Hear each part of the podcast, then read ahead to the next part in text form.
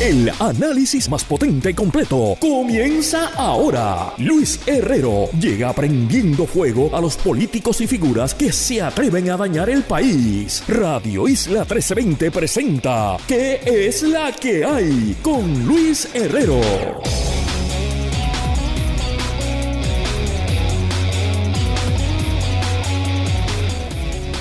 Muy buenas tardes. Bienvenidos y bienvenidas a ¿Qué es la que hay con Luis Herrero por Radio Isla 1320? Hoy jueves 10 de noviembre del 2022. Estamos en vivo y en directo para todo Puerto Rico por el 1320 AM y su cadena para el mundo a través de radioisla.tv, nuestra aplicación para teléfonos Radio Isla Móvil y en facebook.com diagonal Radio Isla TV. Yo soy Luis Herrero y como siempre les invito a que me sigan en todas las redes sociales, twitter.com diagonal L Herrero facebook.com diagonal L Herrero, instagram.com diagonal L Herrero. Y recuerda que este programa lo puedes escuchar en su formato podcast.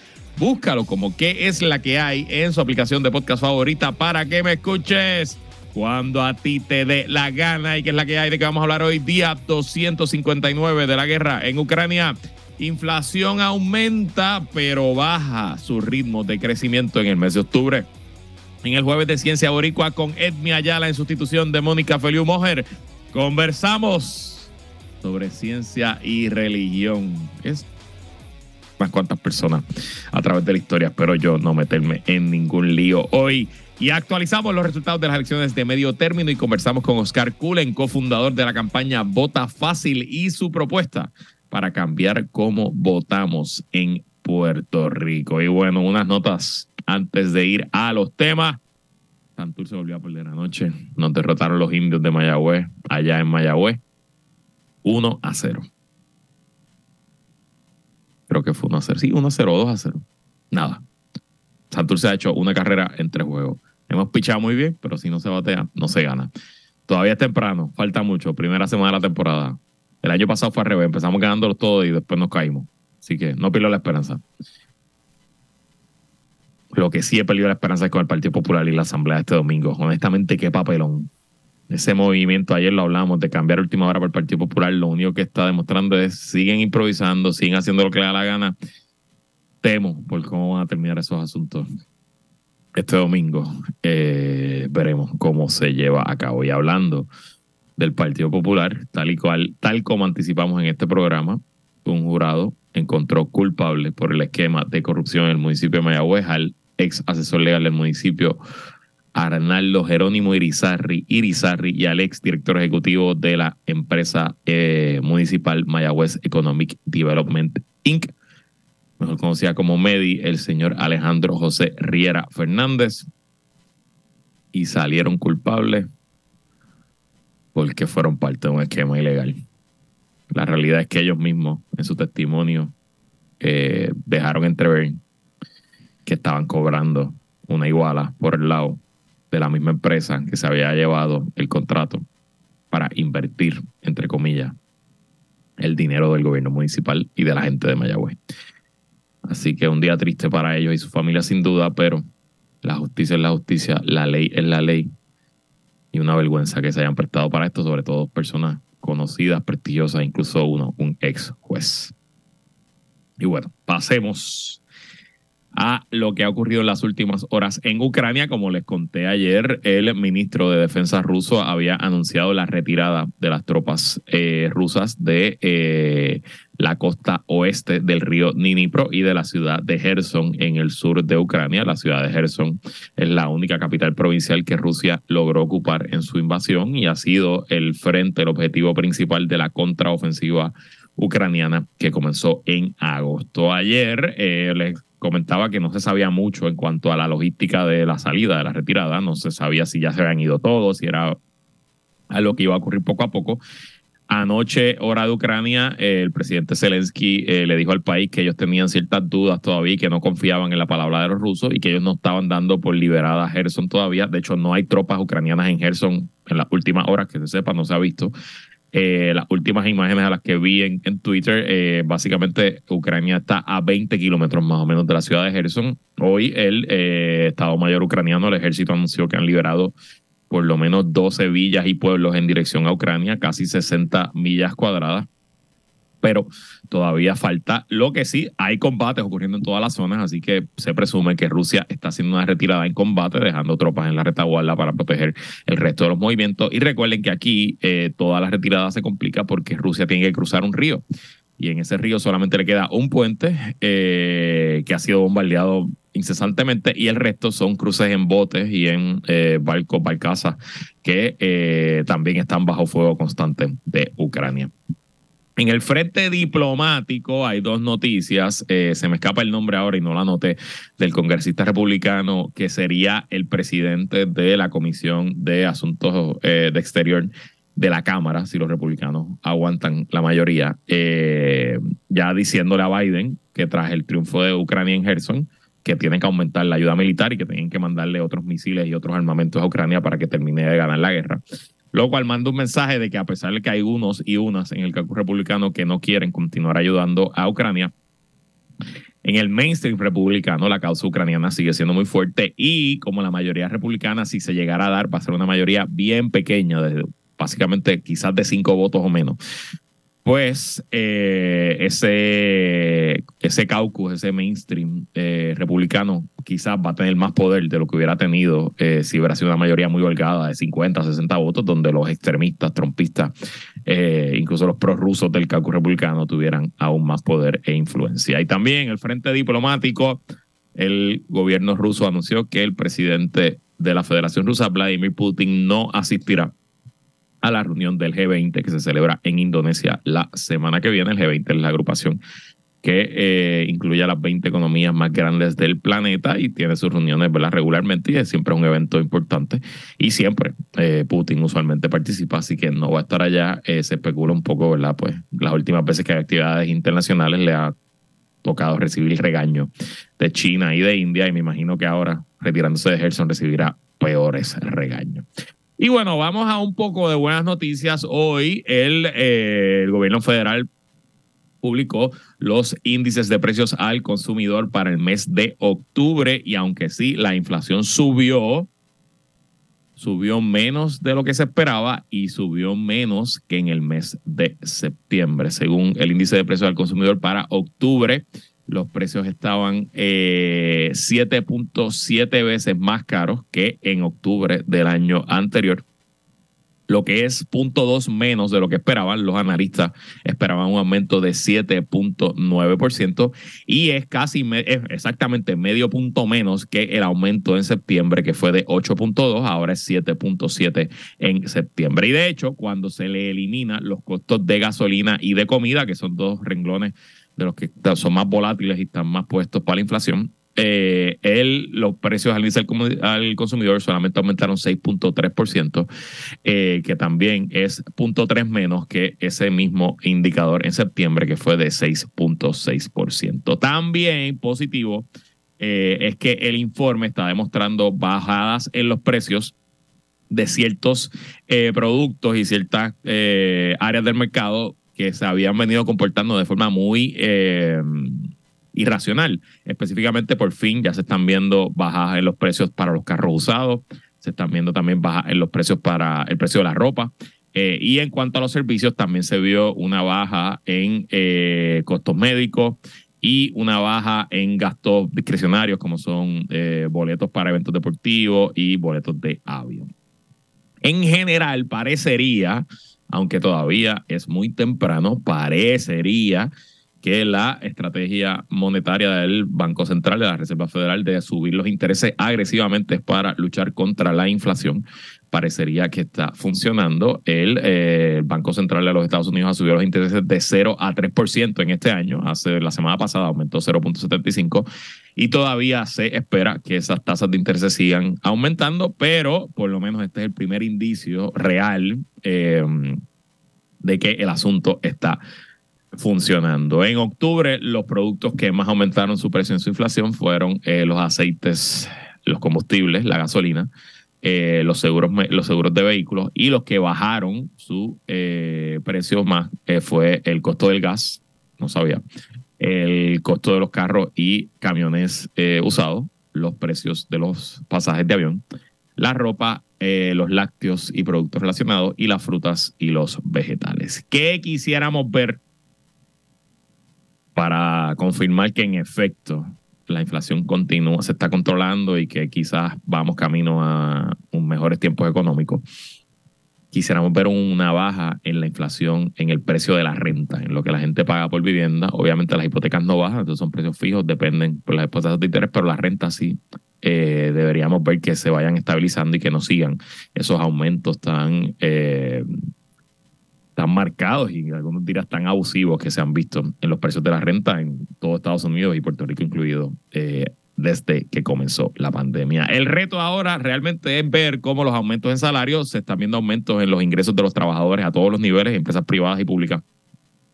Y eso es una fuerza proinflacionaria, así que hay que ver cómo eso se mezcla uno contra otra, pero por lo menos, aunque una golondrina no es primavera, los números de octubre dan alguito, alguito de esperanza. Vamos ahora al jueves de Ciencia Boricua. Ciencia Boricua con Mónica Feliu en ¿Qué es la que hay?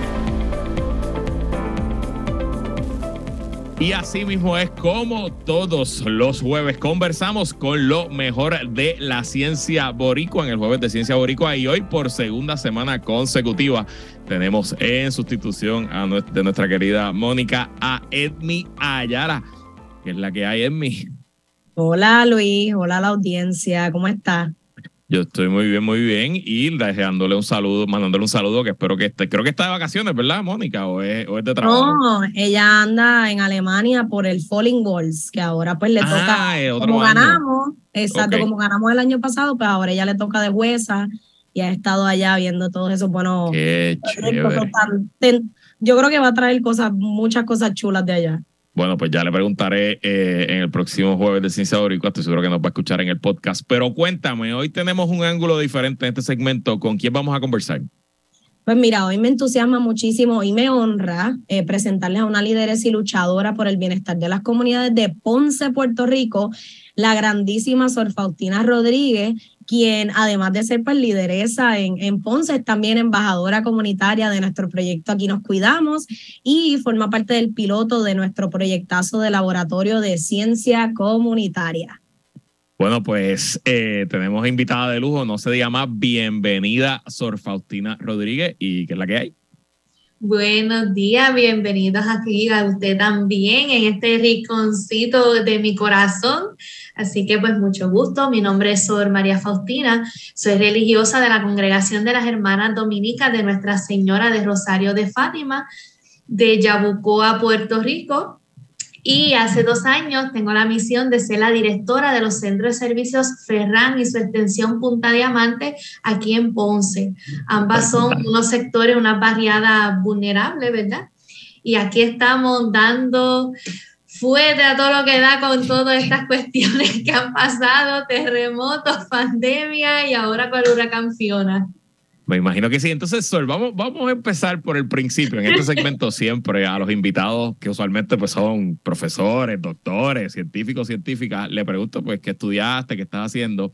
Pero usted es una líder religiosa que utiliza la ciencia. Explíquenos cómo, cómo es eso y, cómo ha sido su experiencia y, y, por qué usar la ciencia como herramienta comunitaria. Bueno, pero te puedo contar, yo estudié contabilidad y recursos humanos, ese es mi bachillerato, aunque no tenga el título de doctor y todas esas cosas. Pues mire, aquí en nuestro centro de servicio, nuestra misión es el desarrollo integral del ser humano. Y eso compone muchas cosas, ¿verdad? Lo físico, mental, emocional, espiritual. Y nosotras, las hermanas, pues nos dedicamos a la labor religioso-social. O sea, somos trabajadoras sociales, aunque muchas no tengamos el título universitario, pero, ¿verdad? Pues lo mezclamos con nuestra posición de ser religiosas. Y pues aquí ve, ustedes creen que no, pero ya he aprendido, gracias a lo del grupo de embajadores comunitarios, que realmente todo lo que nosotros hacemos es ciencia. Cuando nosotras salimos a visitar, cuando escuchamos, cuando damos una bolsa de compra, cuando estoy dando un kit de limpieza, cuando estoy dando alguna reflexión en torno al dengue, hasta en una reflexión espiritual, en todo usamos la ciencia. Creemos que no, pero realmente sí, la ciencia es creada por Dios, así que en todo momento está con nosotros.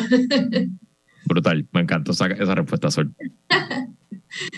Una de las cosas que durante la conferencia de SAGNAS, que tuvimos un desayuno con lideresas comunitarias religiosas de, comunidades de, base de fe, eh, pudimos conversar con, con personas como, como Sori y usted dijo algo que se quedó conmigo, que es que la ciencia nos necesita como puente porque tenemos la credibilidad en la comunidad. Mm, creo que perdimos nosotros desde aquí nos cuidamos y el laboratorio de ciencia comunitaria, ¿me escucha ya?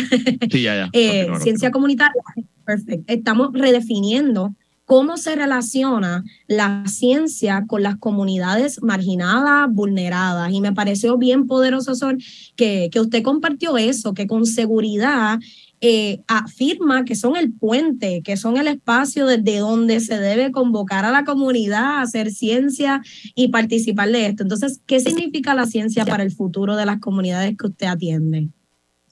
Pues mira, prácticamente la ciencia es como algo indispensable.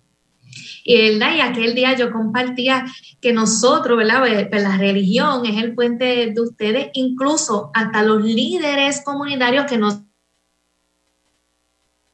son religiosos como tal, ¿verdad? Como, como un pastor, una religiosa, un sacerdote, también son el puente. Eh, particularmente los religiosos nos encontramos en comunidades pobres, eh, marginadas, vulnerables. A nosotros estar ahí, pues la gente confía y cree en nosotros porque somos los que estamos día a día escuchándole, eh. Tratando de ayudarle a resolver sus problemas, salir de esa situación ustedes son los que nos educan a nosotros para nosotros poder educar a la comunidad. Y aquel día, verdad, ya dialogábamos y para los que no estaban, pues no escuchaban ahora. Por ejemplo, si en la comunidad hay un brote de dengue, está bien, yo oraré a Dios, ¿verdad? Desde la posición de religiosa, pero ¿qué es el dengue?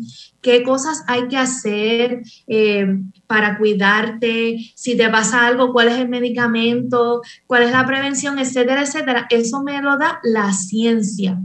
Por lo tanto, ¿verdad? Pues esa religión no está contrapuesta, nosotros vamos de la mano. Nosotros los necesitamos ustedes para poder orientar y educar a la comunidad y ustedes nos necesitan a nosotros para poder llegar a la comunidad porque a veces, ¿verdad? Pues los científicos hablan por allá elevados, claro. esos nombres que uno ni entiende, pero ustedes a, educarnos a nosotros, a hablar un lenguaje sencillo, nosotros así sencillamente se lo vamos a comunicar al pueblo. Y así el pueblo, ¿verdad? Pues se puede educar. ¿Y qué más ejemplos hemos visto durante la pandemia? La pandemia ocasionó, ocasionó muchos diferentes tipos de opiniones y gracias a los líderes comunitarios, a los religiosos también, pues ustedes pudieron llevar esa educación en torno a la pandemia para que aquí esto no fuera una cosa peor. Agradecemos eso. Ahí surgen los embajadores comunitarios también, ¿verdad? Los que pertenecemos del proyecto Aquí nos cuidamos.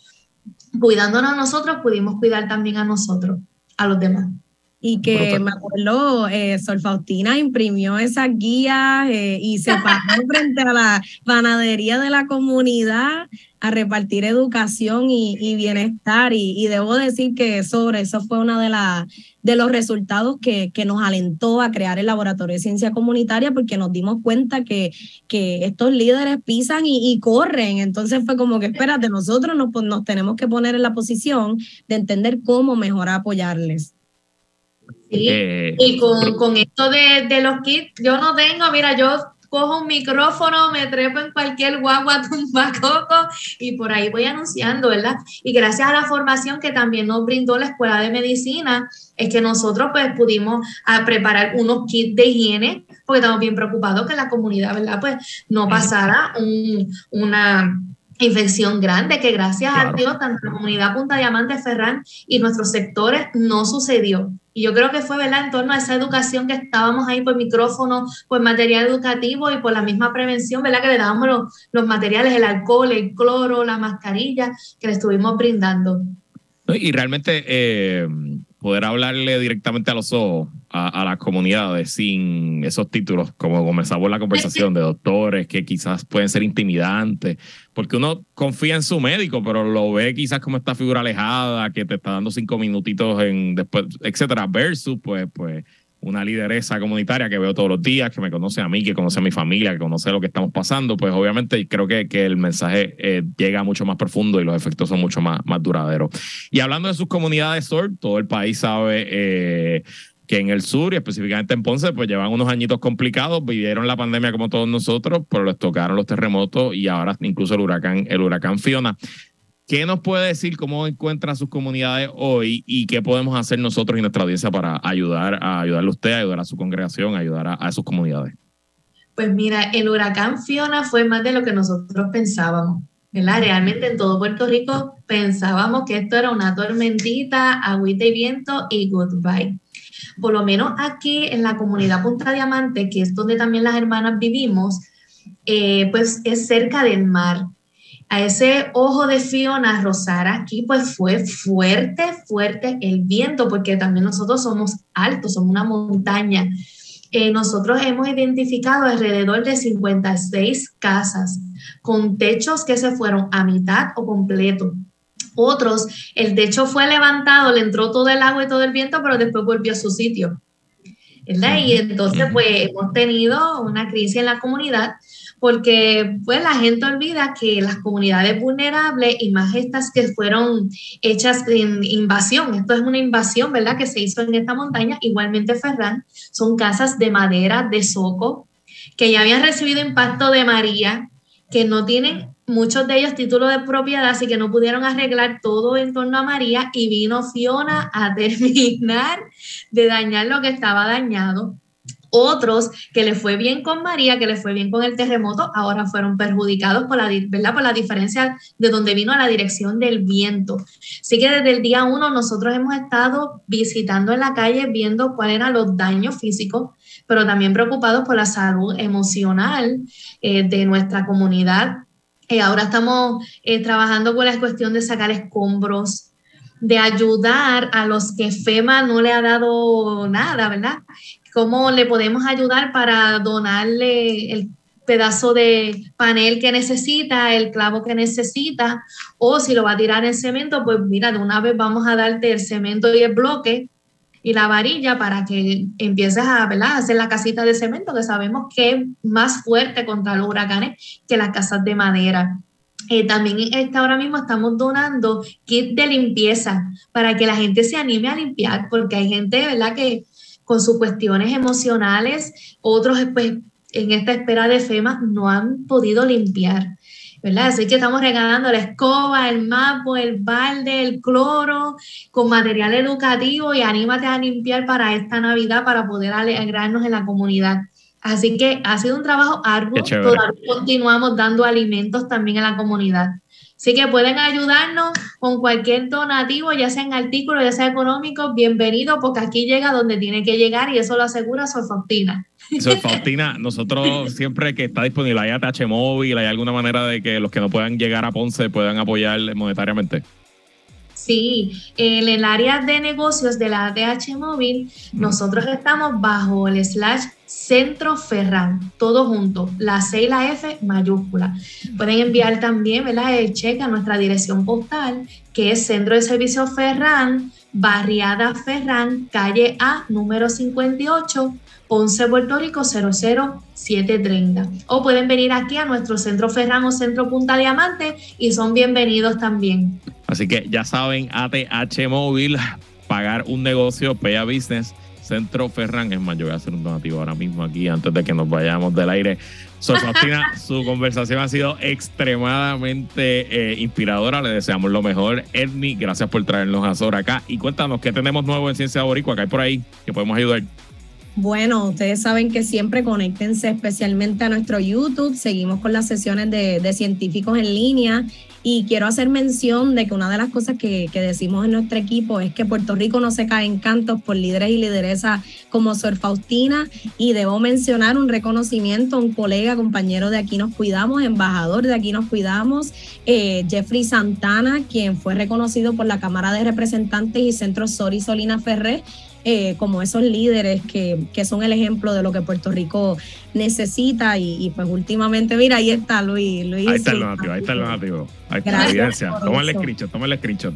Sí, y gracias, gracias por esto y debo decir, Luis, que es inspirador como comunicador y periodista el saber que contamos con espacios como el tuyo para elevar a personas tan ejemplares como, como Sor Faustina eh, y me llena el alma porque, ¿verdad? Esperanza realista necesitamos todos los días para, para darle a la faena dura en este país, así que es lindo tener ese shot.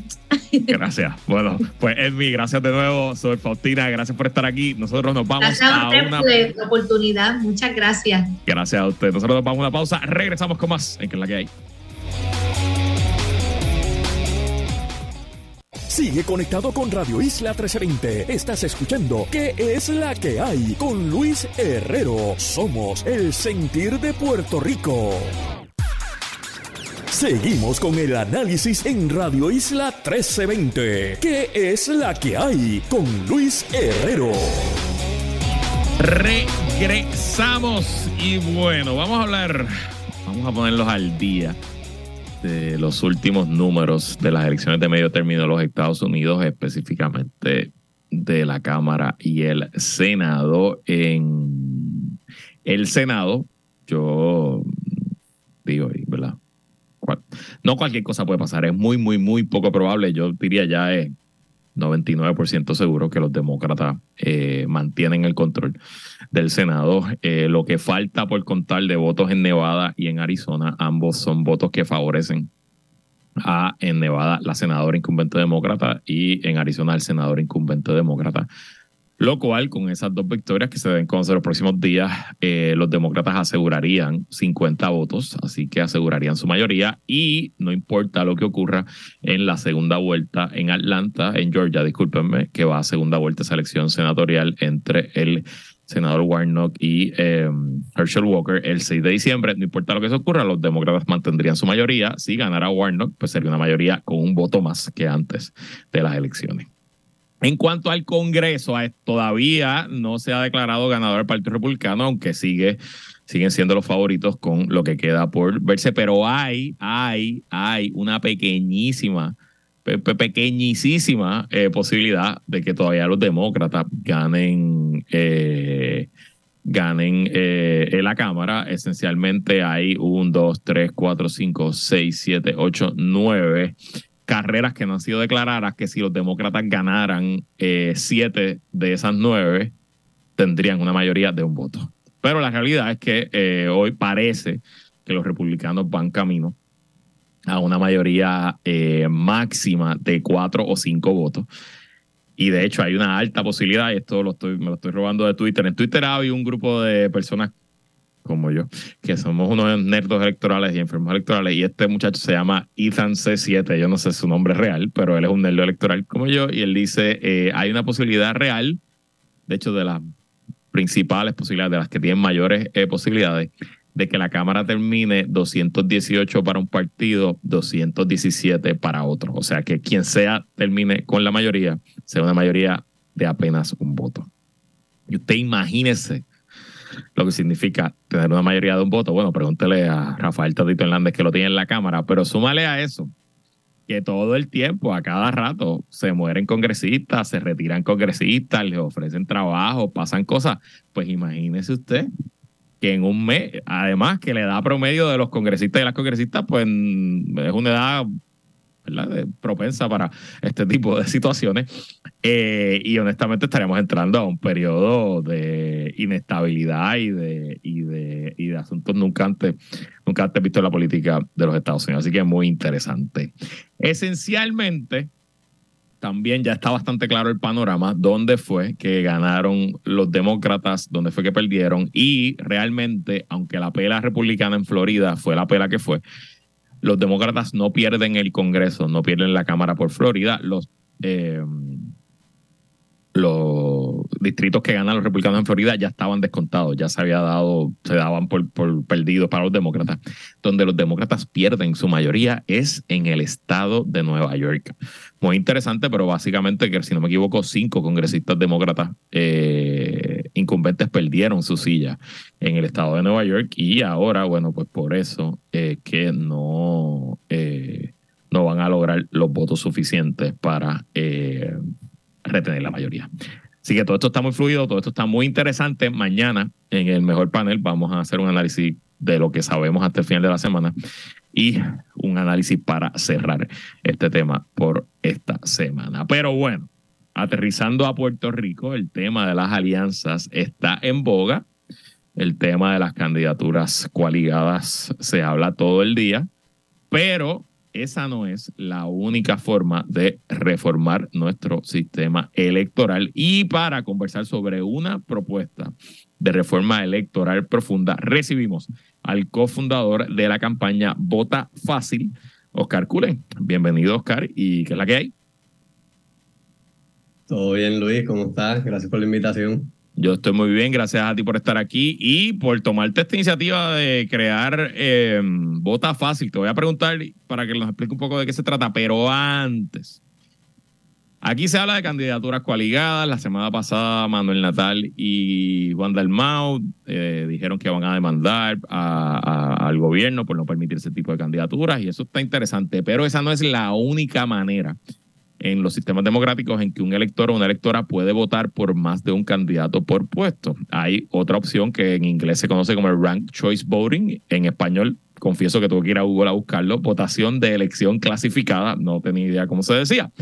Así que para entrar en, en calor, ¿qué es esto de Rank Choice Voting? ¿Cómo es que funciona? ¿Y es mejor, peor que esto de las candidaturas coaligadas? Pues hay varias preguntas y voy a empezar con qué es Rank Choice Voting. Y Rank Choice Voting no es otra cosa que una manera distinta de escoger a nuestros líderes gubernamentales. Y se parece más a cómo nosotros tomamos decisiones en nuestro día a día. Por ejemplo, si yo voy a ir a comprar el mantecado y te pregunto, Luis, ¿qué sabor tú quieres? Tú quizás me dice chocolate. Y yo te voy a preguntar, ok, si no tienen ese, ¿qué quieres? Menta. Si no tienen menta, ¿qué quieres?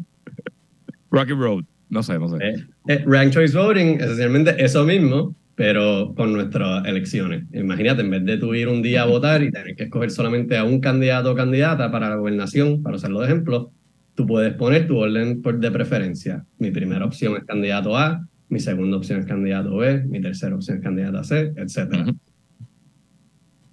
Es interesante porque suena como una persona votando tres veces, pero esencialmente no. Tú estás, tú estás eh, eh, asignando pues, preferencia. Eh, y entonces, ¿cómo se calcula esa mata? O sea, cuando llega el momento de hacer la, el conteo de los votos, ¿cómo, ¿cómo es que las autoridades electorales hacen ese cálculo? ¿Y cómo es que alguien, si yo le doy mi voto a una persona de tercer lugar, cómo ese voto de tercer lugar lo ayuda a quedar en primer lugar? Porque al final del día lo que quiere es ganar.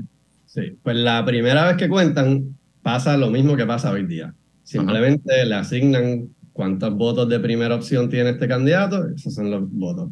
Y así pasa con, si hay cinco candidatos, pues le asignan todos los votos por el primer lugar de esos respectivos candidatos. Ahora, si ningún candidato, si un candidato de esos llega a 50% más uno de los votos, pues ya se acaba. Se acaba la elección. No hay, no hay que ir a, no hay que ver las otras opciones. No importa la opción B, C, D, etcétera, eso no importa. Ahora, si ningún candidato llega a 50% más uno, como pasó en Alaska para el Senado, por ejemplo, pues ahí se pasa a lo que se conoce como una segunda vuelta inmediata o instant runoff, en que es lo que se conoce en inglés. Y ahí se elimina el candidato o candidata que tenga la menor cantidad de votos a primer lugar y esas papeletas se le van asignando a pues, la segunda opción que tienen en cada una de esas papeletas. Y ahí cuando alguien llega a 50% más uno, pues se acaba. Y, ese y el día que, el momento que llegas a 50, pues no hay que seguir viendo a la tercera y cuarta ronda. Interesante. O sea que sí, es, lo que tú dices, es esencialmente una segunda ronda instantánea, ahí mismo, ese mismo día, sin necesidad de hacer otra elección, otra campaña. en vez de hacer otra elección como va a pasar en Georgia, que en un mes van a volver a votar y se van a gastar millones de dólares más, pues todo eso pasa en el mismo día. ¿Y en qué lugares eh, se practica, se utiliza este tipo de votación? Pues en Estados Unidos se utilizan más de 50 lugares, la mayoría son ciudades en elecciones locales. A nivel estatal se utilizan en Maine y Alaska, son los estados que se usan para todas las elecciones. Y han habido varias medidas que otros estados quieren pasarlas, que podemos hablar de eso después. Y a nivel de país, los más grandes que lo usan en todas sus elecciones serían Australia e Irlanda. ¿Y hay algún tipo de análisis o estudio ¿Qué suele ocurrir en estas elecciones? ¿Qué tipos de candidatos practican? O sea, ¿es bueno para la democracia tener este tipo de elección versus el sistema actual donde es un el que gane, aunque sea con 30%, si el que más votos sale, se queda con todo el poder? ¿Qué, qué, qué, hemos visto? Sí, o sea, la, la, mayoría del tiempo gana el candidato que ganaría en una elección normal. Eh, el en Estados Unidos, por ejemplo, en lugares donde se utiliza, el 90% del tiempo gana el candidato que que ganó la primera ronda. ganó, la primera ronda, exacto. Pero lo importante es cómo gana, ¿verdad? En vez de tú ganar con 30%, pues va a garantiza que ganes con 50% más uno, dándole un mandato de mayoría. Y eso cambia los incentivos de esos candidatos. Por ejemplo, hoy día ven mucha campaña negativa de un candidato decir todas estas propuestas de todos estos otros candidatos son horribles y la mayoría de los anuncios políticos que vemos pues, son negativos. En lugares donde se utiliza rank choice voting, eso cambia drásticamente, porque los candidatos, si van a donde alguien que no los apoya, le dicen, ¿qué tengo que hacer para yo ser tu segunda opción?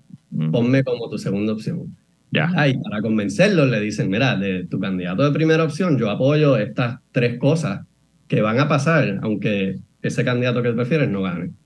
Y eso lo que crea es pues, incentivos para que los candidatos traten de apelar a la mayoría en vez de solamente tener que apoyar iniciativas que un 30% apoya y 70% no.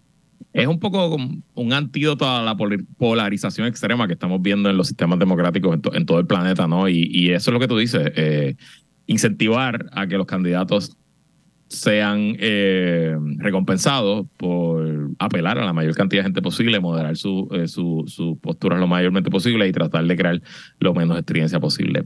Me interesa muchísimo este tema, así que vamos a hacer la pausa, Oscar.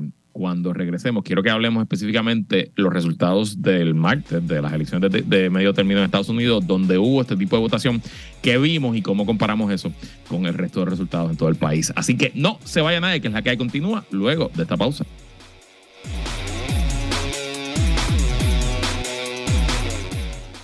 Sigue conectado con Radio Isla 1320. Estás escuchando ¿Qué es la que hay? Con Luis Herrero. Somos el sentir de Puerto Rico.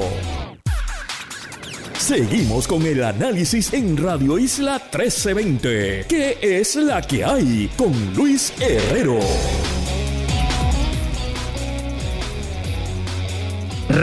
Regresamos y seguimos conversando en este último segmento de qué es la que hay con Oscar Cullen, cofundador de la campaña Vota Fácil. Y estamos hablando sobre una modalidad de democracia, una modalidad de votaciones que se llama en inglés el Rank Choice Voting o en español votaciones de modalidad clasificada. Y si usted se está uniendo ahora, esencialmente eso es una modalidad donde usted tiene la elección de votar por su primer candidato de predilección pero después se le permite, si usted quiere, votar por su segundo candidato de predilección, tercer candidato de predilección, y a la hora de que se tabulen esos votos, los votos de primer lugar, si nadie pasa del 50%, se cuentan los votos del segundo, hasta que alguien llega al 50%, tercero, etc. Suena medio complicado, créanme, no es complicado, es matemática sencilla. Y es una manera de hackear el sistema. Oscar, yo lo conozco de hace muchos años de programador y de hackeador. Es una manera, yo creo, de hackear nuestro sistema democrático y lograr eh, resultados mejores para, para la sociedad. Eh, así que vamos a, estábamos hablando de la pausa de que en las elecciones de, medio terminador en Estados Unidos hubo este tipo de votación, rack choice voting, en distintas jurisdicciones. Cuéntanos, Oscar, qué carreras lo usaron y qué resultados obtuvieron. Creo que la más que ha tenido auge es la elección de Alaska, que es la primera vez que lo usan a nivel estatal. Y vamos a usar dos ejemplos. Para gobernación, pues el candidato que ganó simplemente tuvo 50%, más del 50% de los votos en la primera ronda y pues esa persona ganó. De, directo, ahí no hubo que contar segunda No hubo que contar las segundas opciones, las terceras opciones, simplemente ganó. Ahora, por el Senado habían cuatro potenciales candidatos y candidatas y nadie llegó a 50%. Así que ahí vamos a pasar a una segunda ronda que no la van a contar todavía porque creo que todavía hay votos por correo que están entrando. Y ahí no vamos a saber el resultado hasta creo que dos semanas, pero no, va, no necesariamente va a ser la candidata que tiene la mayor cantidad de votos ahora.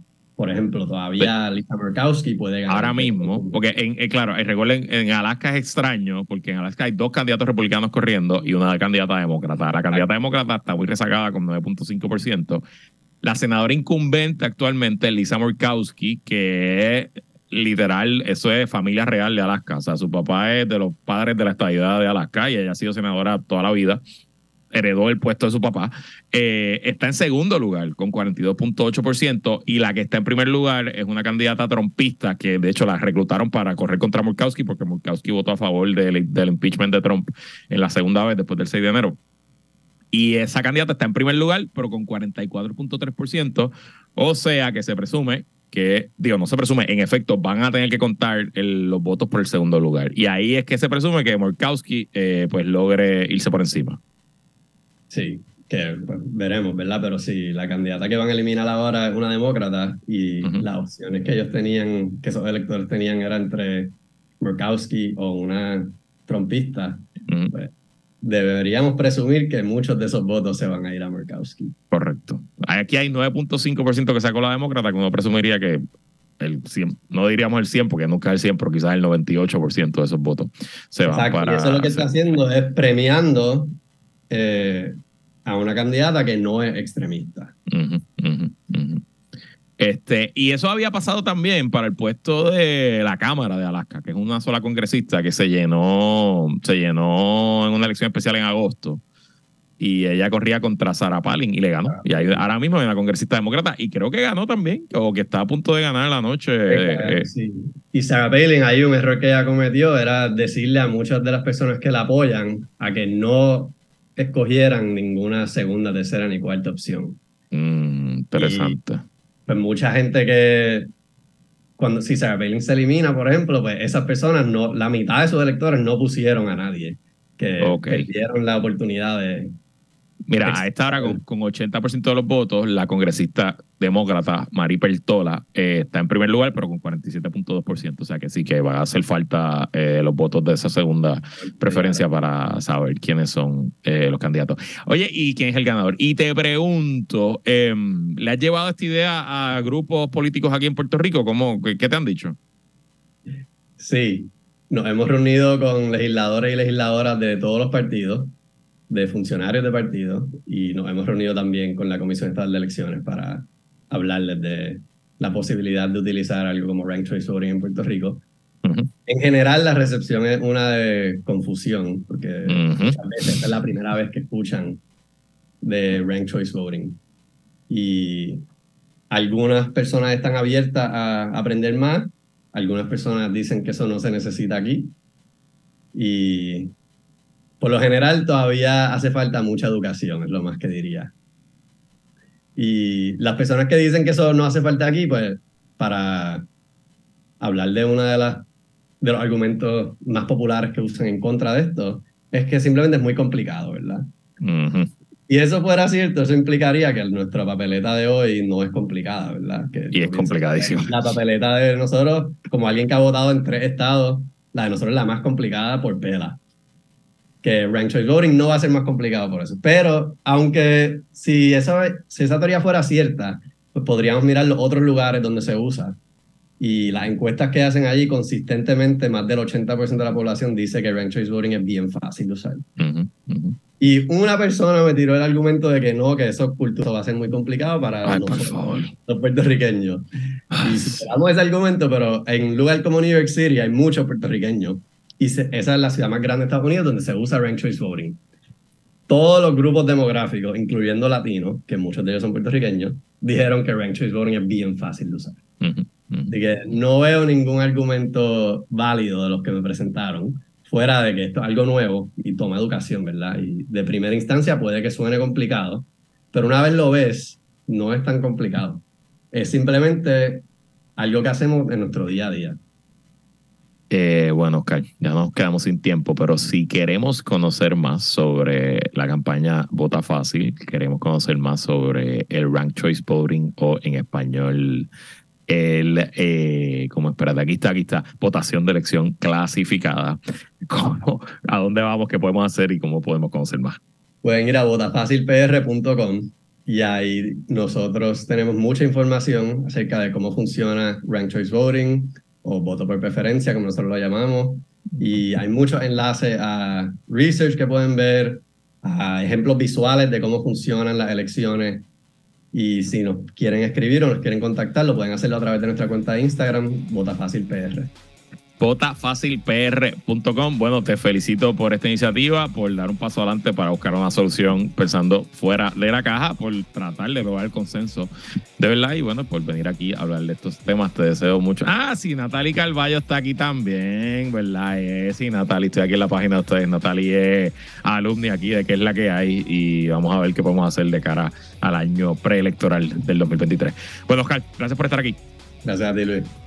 Y hasta aquí esta edición de ¿Qué es la que hay con Luis Herrero? Como siempre, agradecido de su sintonía y patrocinio. Yo me despido, pero quédense con nosotros que la mejor programación y análisis de la radio puertorriqueña continúa en Radio Isla 1320. Hasta mañana.